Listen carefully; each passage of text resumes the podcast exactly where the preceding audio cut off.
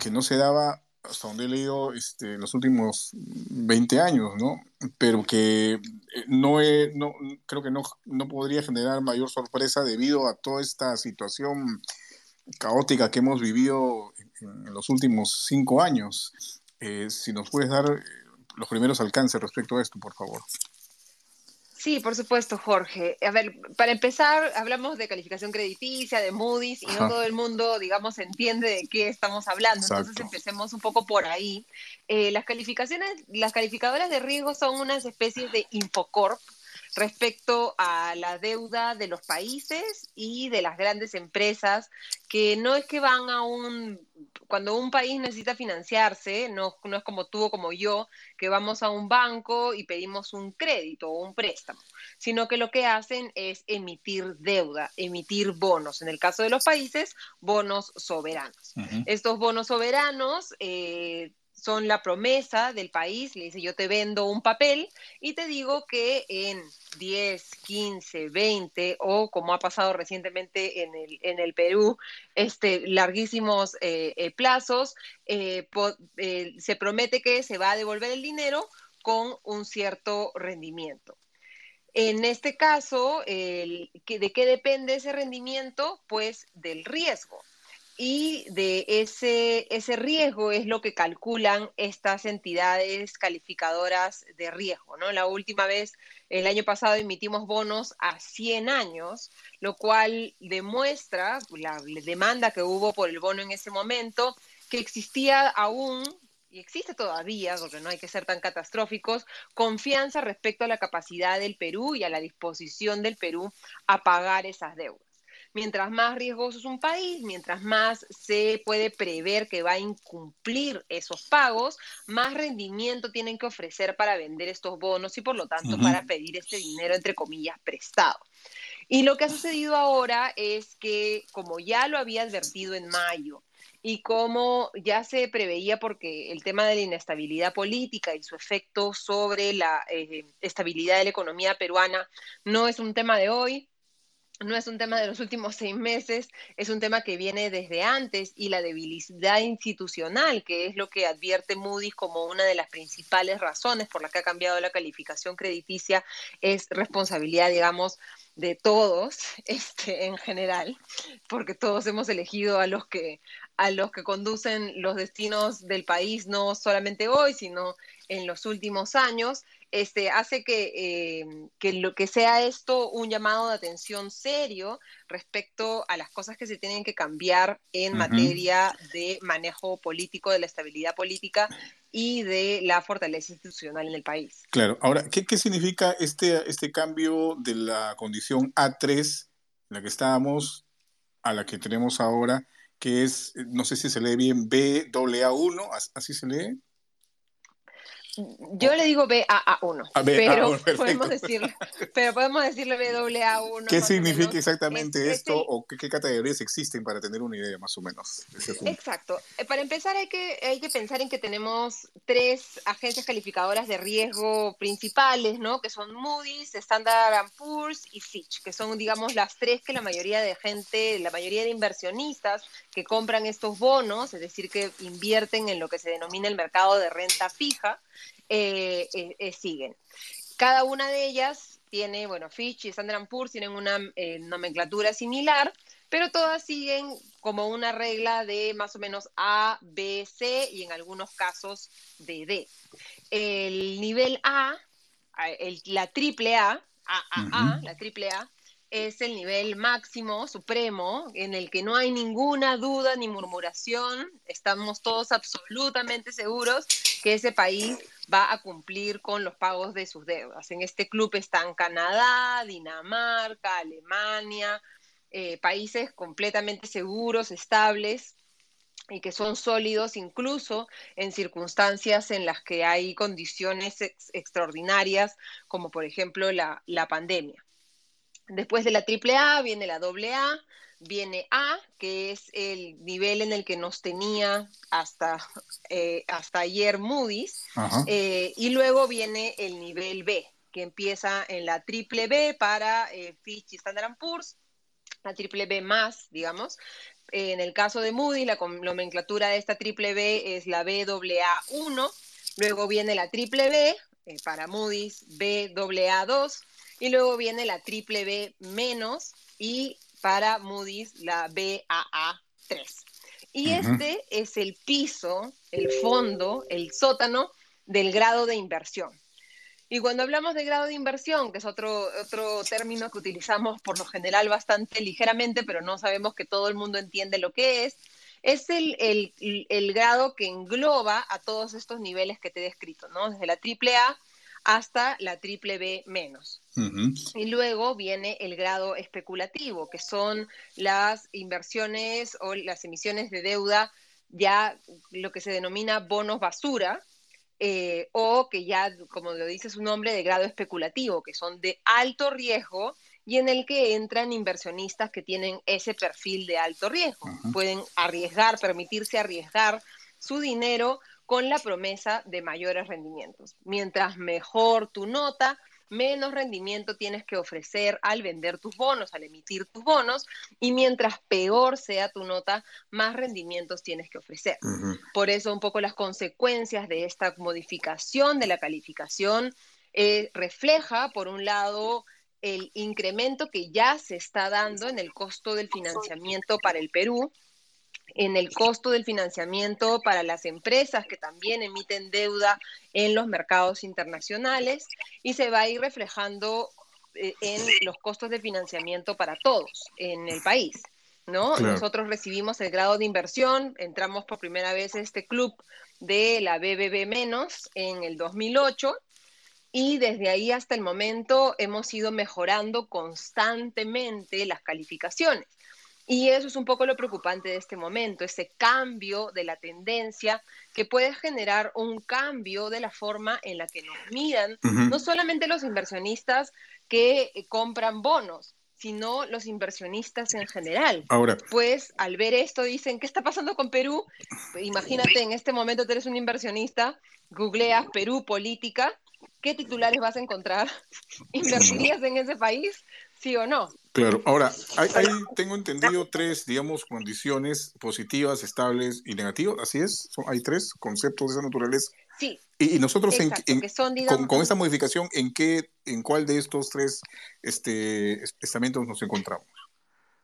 Exactamente.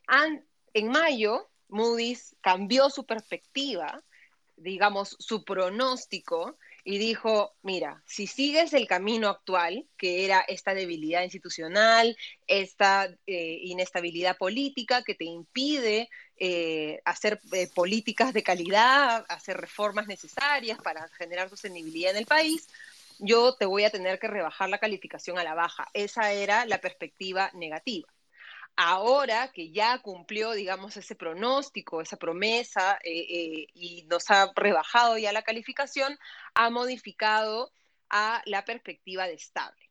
Como comentaba Jaime Reusge,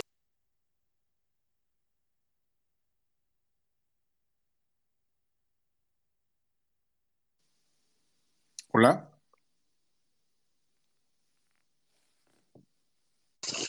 Por, la confianza, eh, digamos, por, la, por los antecedentes del Perú, por este buen manejo macroeconómico que hemos tenido durante décadas y, digamos, nos han dado el beneficio de la duda, dándonos esta perspectiva estable, pero dejando en claro que sí ven riesgos en el Perú. Uno, el principal, la Asamblea Constituyente, aunque ven que es un riesgo de poca probabilidad que se concrete porque consideran que hay barreras políticas y legales que van a impedir que se dé una asamblea constituyente, lo ven como un riesgo por la incertidumbre legal que esto genera para los inversionistas y para el modelo económico, ¿no? Como sabemos, la inversión privada se da en escenarios de estabilidad, en escenarios en el que tú puedas predecir qué va a pasar en el futuro y si no puedes predecirlo, eh, no inviertes, ¿no? Eh, que es un poco lo que se está viendo ahora en algún sentido.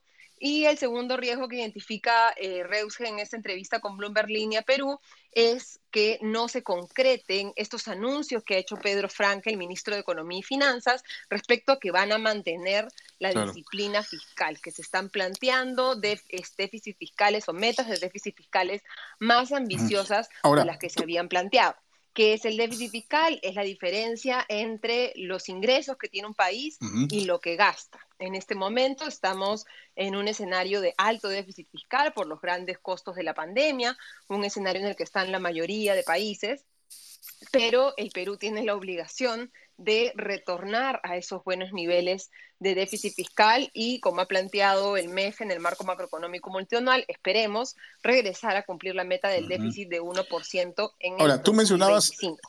Ve Moody's igual riesgos de que el Perú se escape, digamos, de esas metas de consolidación fiscal y empiece a gastar más dinero. Tú mencionabas este, el tema de las calificaciones y, leí el, este magnífico hilo que, desarrollaste hace algunas horas respecto a este tema y mencionabas, por ejemplo, que Chile está todavía en calificación A, o sea, eh, por la explicación que, uno, que tú nos has brindado hace unos instantes, pues dentro de toda la situación que, vive Chile, eh, está en, en, pleno proceso de cambio de constitución, no ha variado mucho.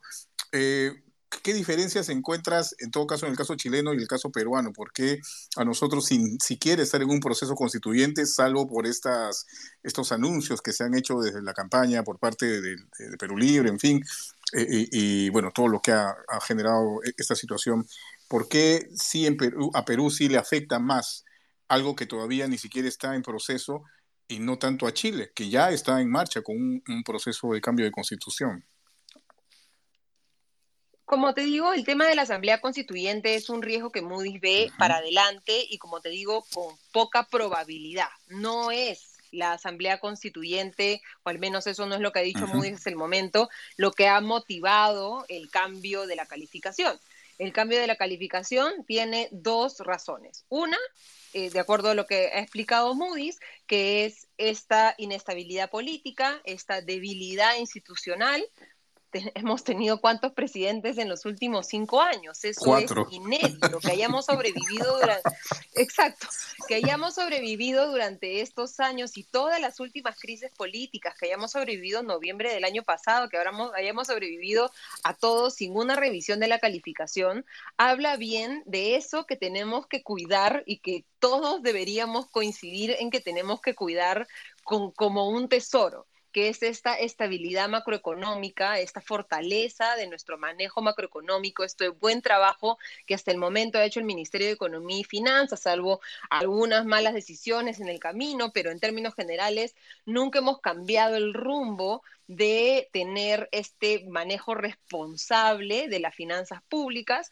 Y por otro lado el Banco Central de Reserva y su, capacidad para hacer una columna que sostenga incluso durante todo lo que hemos vivido en los últimos años, más o menos la, la estabilidad monetaria. ¿no? pero, pero también advierte Moody's, y hay que decirlo, sobre el, gobierno de Pedro Castillo en particular.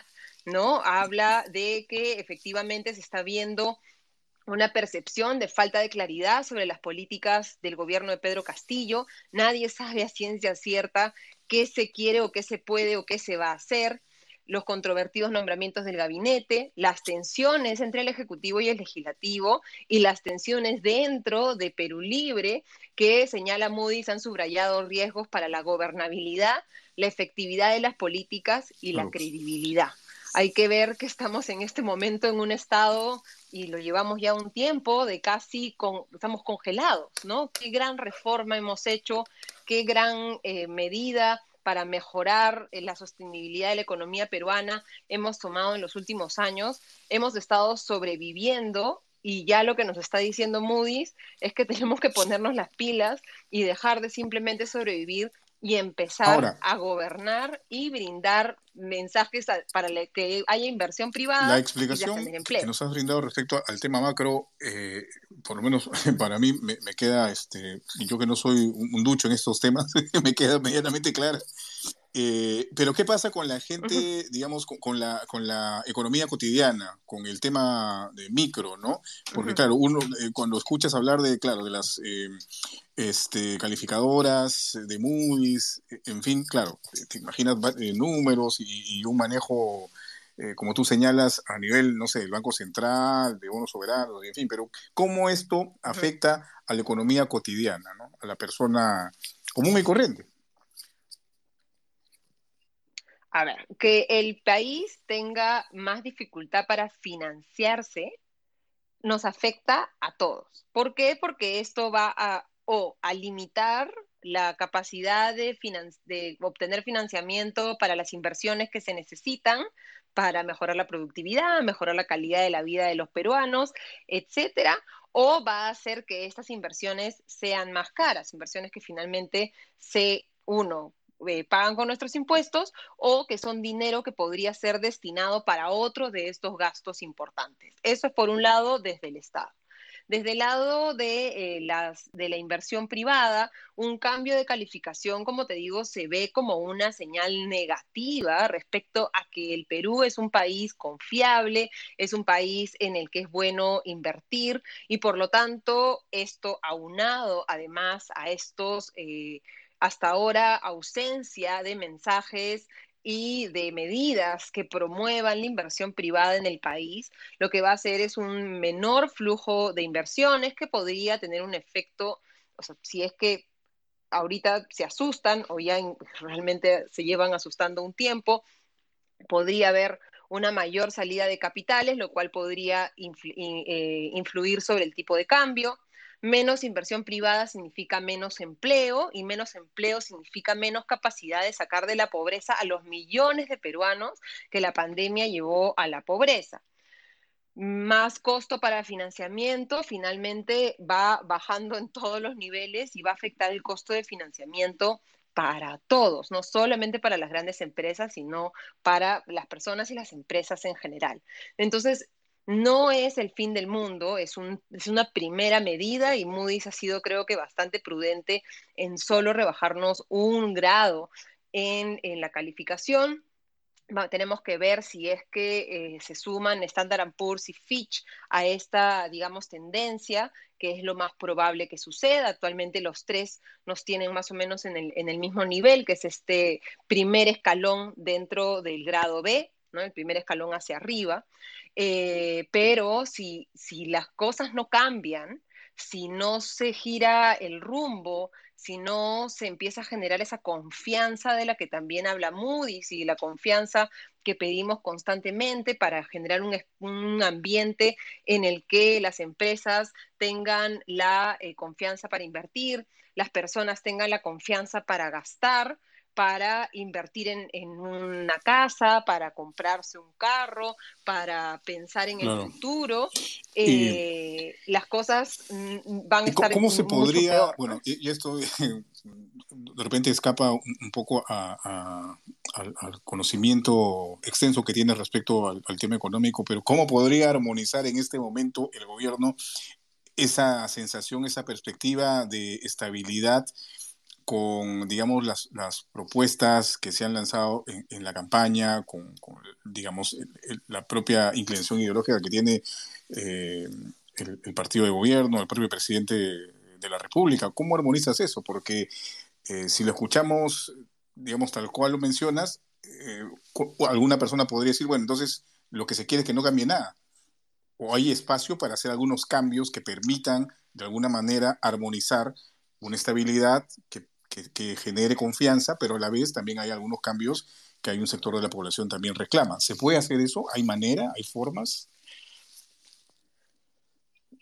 O sea, creo que en el Perú se necesitan hacer cambios. Hemos tenido eh, un fuerte crecimiento económico que lamentablemente no se ha reflejado en el bienestar de la mayoría de peruanos pero en lo que tenemos que tener mucho cuidado y lo que debería ser una conversación abierta y lo que debería ser un tema de discusión y de lo que deberíamos estar preguntándonos y buscar evidencia es en cuáles son las razones, los fundamentos de, esa, de, ese problema y por lo tanto qué es lo que se tiene que cambiar.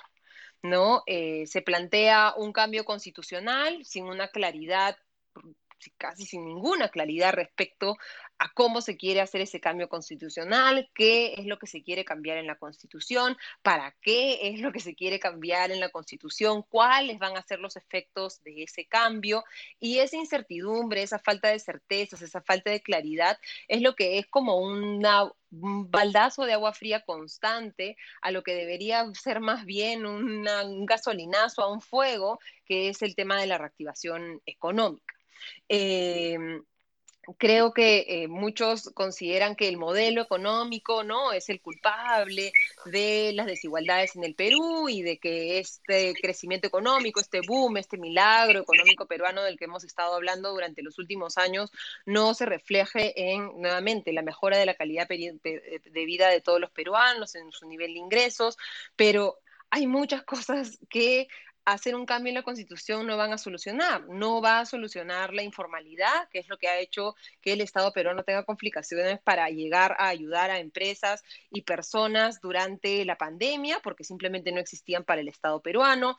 No va a arreglar el tema de la baja productividad en el Perú, el hecho de que la mayoría de agentes económicos no sea productivo y por lo tanto no pueda generar mayores ingresos para las personas que trabajan para ellos. Entonces, creo que lo que tenemos que empezar a hacer es mejores diagnósticos respecto a cuáles son los problemas que queremos solucionar y cuáles son las mejores propuestas para solucionar. Destruir una de las pocas cosas que hemos hecho bien, que es el manejo macroeconómico, que es el que hasta el momento nos sigue protegiendo de una eh, menor calificación de deuda y que sigue siendo, digamos, una luz de esperanza para la, digamos, la solidez de la economía peruana, sería ir eh, eh, es completamente en contra de hacia donde deberíamos ir, que es a mejorar las cosas y no a deshacer las lo poco que hemos hecho bien.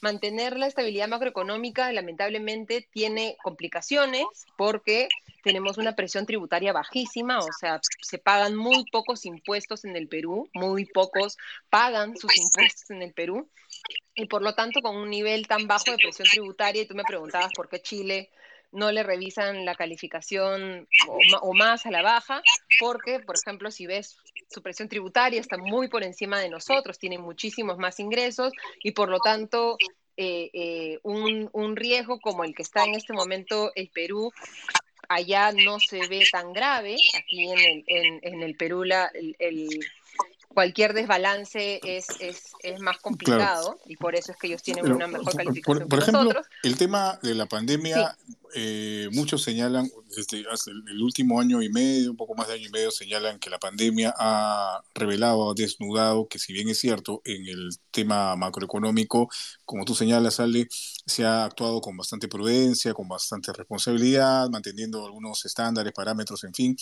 Eh, esta eh, aparente estabilidad no ha generado o no ha distribuido de manera equitativa la riqueza. Y es por esa razón que se han dado los casos y los cuadros dramáticos que todos hemos visto a lo largo de la pandemia en muchos sentidos, por ejemplo, el tema de la salud, infraestructura, mobiliario, camasusi, oxígeno, en fin, toda una serie de, situaciones que se han presentado y que dolorosamente, eh, de las que dolorosamente hemos sido eh, testigos.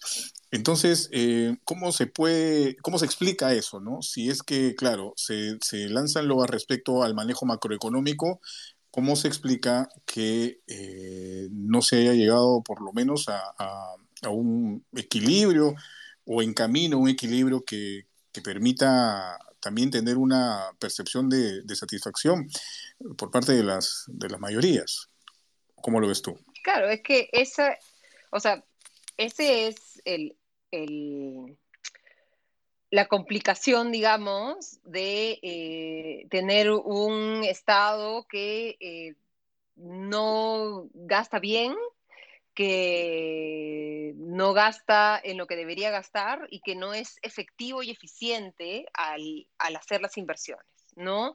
Eh, le achacamos un poco al, modelo económico, que nuevamente podemos debatir, conversar, criticar, etcétera, pero al final lo que hace el Estado con los recursos que recauda es decisión del Estado y necesitamos empezar a exigirle al Estado peruano una mejor forma de gastar esos recursos, que efectivamente todo el, dinero que pagan las empresas y las personas, los que vivimos en la formalidad, digamos, y que más personas y más empresas deberían empezar a pagar eh, impuestos para que haya mayores recursos para incrementar ese gasto público que se necesita, construir más hospitales, mejorar la atención en nivel primario y todas las cosas que nos ha mostrado eh, eh, la pandemia.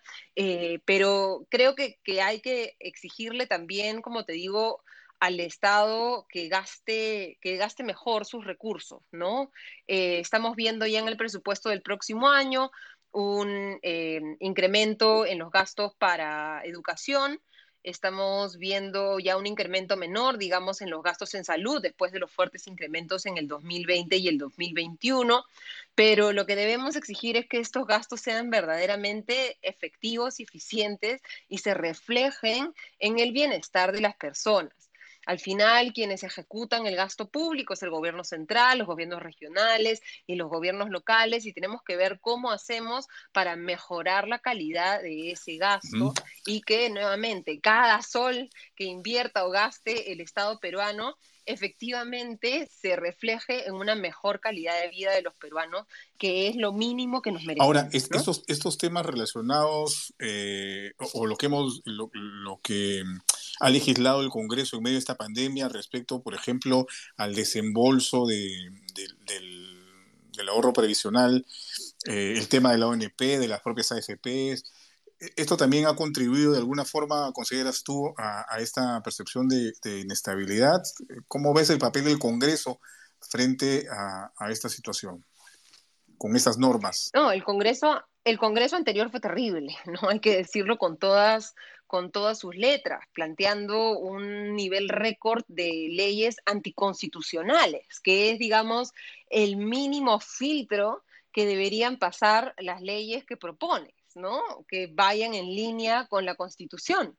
Eh, y ya ni hablar de medir los efectos que va a tener, los costos, los beneficios, porque de repente, bueno, y hemos visto en el, último año y medio, es demasiado eh, pedirle a este Congreso, pero es nuevamente lo que nosotros deberíamos empezar a exigirle al legislativo, que cuando legisle, legisle para mejorar las cosas y no para obtener réditos políticos, porque lamentablemente lo que hemos visto en el Congreso anterior era que las leyes se evaluaban en materia de... Eh, de si me iba a beneficiar la popularidad de, un partido en particular o no, si sonaba bien o no cuando las cosas no se tienen que hacer porque suenan bien, porque que suenen bien no significa que efectivamente vayan a tener un efecto positivo en eh, la vida de las personas, eh, y eso es lo que hemos visto en el Congreso. Moody's en mayo, una de las razones por las que advirtió que iba a rebajar la calificación precisamente eran por las medidas del Congreso que ha aprobado, medidas que una de ellas costaba seis mil veces el PBI. ¿Cómo o sea, que es todo lo que, lo que produce el país en un año. Entonces, ¿cómo es que podemos permitirnos haber tenido un Congreso de esa naturaleza? Hasta el momento no tenemos mucha perspectiva respecto a este Congreso. En la entrevista de Redusge con Bloomberg Línea, él comenta que, que ven las posibilidades, digamos, de un Congreso algo más moderado, pero de hecho, de hecho, por toda esta situación que, se presenta en el ámbito político, tampoco devela mucho cuál, cuáles son las motivaciones de este Congreso respecto a, normas y a leyes, ¿no? Porque ha pasado que un mes y este todavía seguimos este, estancados en el tema político, ¿no? Y, no, no, por lo menos no se han presentado leyes de ninguna naturaleza que por lo menos avisoren cuál va a ser la inclinación, la motivación, la dirección de este Congreso.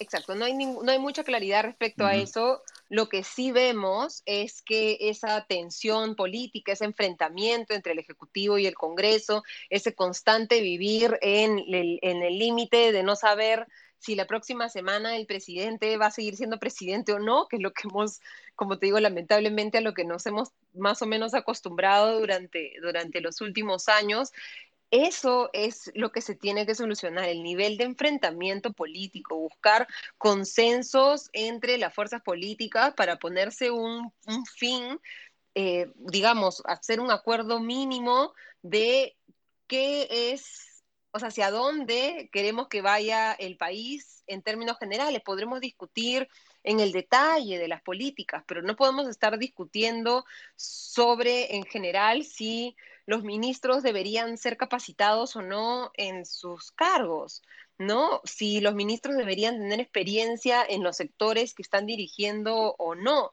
Y ese tema de los nombramientos de ministerios es uno de los temas que también menciona Moody's. Entonces, aquí creo que nadie, nadie, ninguna fuerza política se puede lavar las manos. Creo que, y creo que ningún ciudadano tampoco, porque nosotros somos los que nos, los hemos puesto ahí Así que creo que todos tenemos que asumir nuestra responsabilidad sobre esto, tomar esto como una señal de alerta y enmendar el rumbo antes de que la situación se torne más complicada. no estamos todavía en esa situación, pero este es el primer indicio de que podríamos caminar. Em, ¿Crees que ya el tema de, de, quién finalmente encabeza el, el, Banco Central de Reserva debe zanjarse? Porque hasta hace unas semanas se creó mucha expectativa respecto a la permanencia de Julio Velarde en el BCR.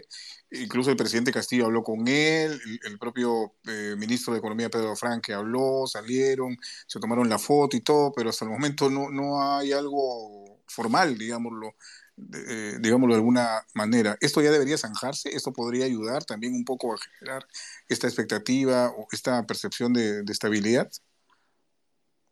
sería muy positivo, ¿no? Este, estamos viendo, hay que reconocerlo desde el Ministerio de Economía y Finanzas, una intención de eh, moderar, digamos, estos temores y esta falta de confianza, ¿no? Este, todos los anuncios de Pedro Franque en el sentido de reducir el déficit fiscal, de ponerse una meta más ambiciosa de déficit para el próximo año, de establecer un marco macroeconómico más o menos responsable, aunque el mundo, muchos lo, eh, eh, lo culpan un poco de, optimista, eh, pero en general esas señales que manda el Ministerio de Economía y Finanzas están alineadas con lo que debería suceder, esa generación de confianza para la inversión privada. Sin embargo, si tenemos que miras al, al premier, miras al presidente y todo lo que el Ministerio de Economía y Finanzas puede como que empezar a construir, vienen y, caminan encima, encima, encima de eso, ¿no? Este, y no, no parecen entender, no parecen comprender la importancia de enviar estas señales que, los inversionistas privados están eh, desesperados en, recibir. Y una de esas es la permanencia del presidente del Banco Central de Reserva, Julio Velarde.